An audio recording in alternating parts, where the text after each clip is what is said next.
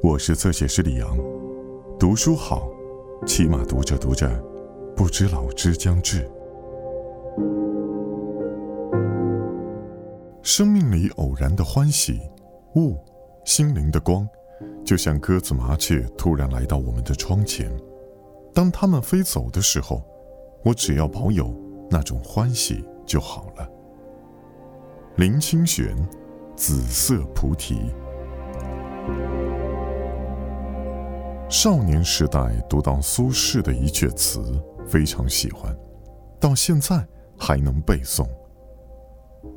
细雨斜风作晓寒，淡烟疏柳媚晴滩。入怀轻落渐漫漫，雪沫乳花浮舞展，了容蒿笋是春盘。人间有味是清欢。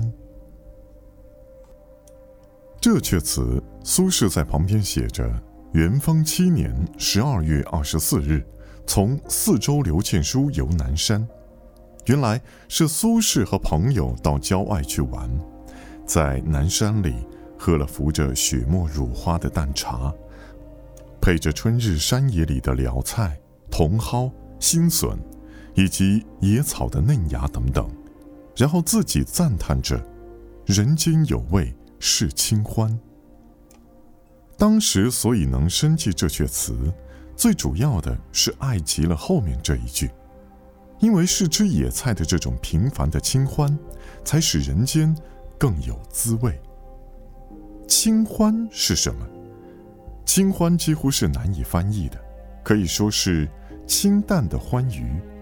这种清淡的欢愉，不是来自别处，正是来自对平静、舒淡、简朴生活的一种热爱。当一个人可以品味出野菜的清香胜过了山珍海味，或是一个人在路边的石头里看出了比钻石更引人的滋味，或者一个人听林间鸟鸣的声音，感受到了比提笼遛鸟更感动，或者体会了静静品一壶乌龙茶，比起在喧闹的晚宴中更能清洗心灵，这些就是清欢。清欢之所以好，是因为他对生活的无求，是他不讲求物质的条件，只讲究心灵的品味。清欢的境界很高，它不同于李白的“人生在世不称意，明朝散发弄扁舟”那样的自我放逐，或者“人生得意须尽欢，莫使金樽空对月”那种尽情的欢乐。它也不同于杜甫的“人生有情泪沾衣，江水江花起终极”这样悲痛的心事，或者“人生不相见，动如参与商，今夕复何夕，共此灯烛光”那种无奈的感叹。活在这个世界上，有千百种人生。文天祥的是“人生自古谁无死，留取丹心照汗青”。我们很容易体会到他的壮怀激烈。欧阳修的是“人生自是有情痴，此恨不关风与月”，我们很能体会到他的绵绵情恨。纳兰性德的是“人道情多情转薄，而今真是不多情”，我们也不难会意到他的无奈的哀伤。至于像王国维的“人生只似风前絮，欢也零星。”悲也零星，都作连江点点平，那种对人生无常所发出的刻骨的感触，也依然能够知悉。可是，清欢就难了，尤其是生活在现代的人，差不多是没有清欢的。什么样是清欢呢？我们想在路边好好的散个步，可是人声车声不断的呼吼而过。一天里几乎没有纯然安静的一刻。我们到馆子里想要吃一些清淡的小菜，几乎是遥不可得。过多的油、过多的酱、过多的盐和味精，已经成为中国菜最大的特色。有时害怕了那样的油腻，特别嘱咐厨子白煮一个菜，菜端出来的时候让人吓一跳，因为菜上挤的沙拉比菜还多。有时没有什么事，心情上只适合和朋友去啜一盅茶，饮一杯咖啡。可惜的是，心情也有了，朋友也有了，就是找不到地方。有茶有咖啡的地方总是嘈杂的。俗世里没有清欢了，那么到山里去吧，到海边去吧。但是山边和海妹也不纯净了。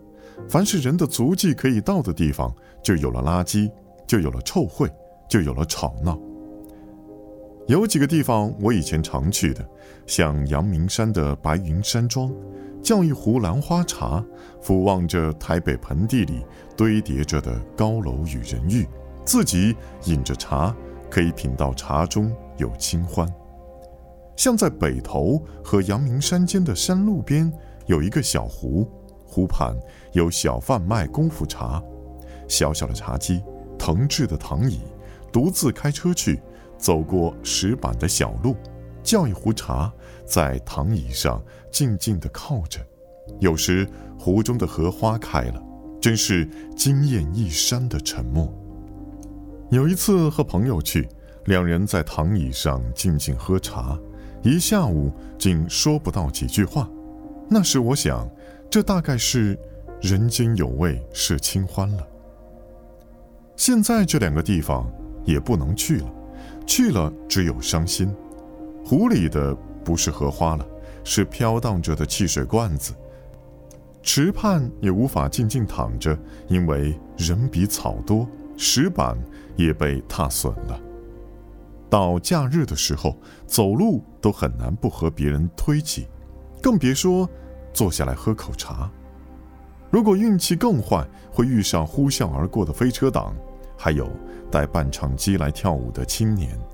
那时，所有的感官全部电路走火，不要说清欢，连欢也不剩了。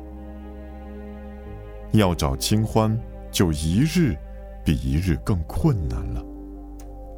当学生的时候，有一位朋友住在中和圆通寺的山下，我常常坐着颠制的公交车去找他，两个人就沿着上山的石阶，漫无速度的走走坐坐。停停看看，那时圆通寺山道石阶的两旁，杂乱的长着朱槿花。我们一路走，顺手捏下一朵熟透的朱槿花，吸着花朵底部的花露，其甜如蜜，而清香胜蜜，轻轻地含着一朵花的滋味，心里似有一种只有春天才会有的欢愉。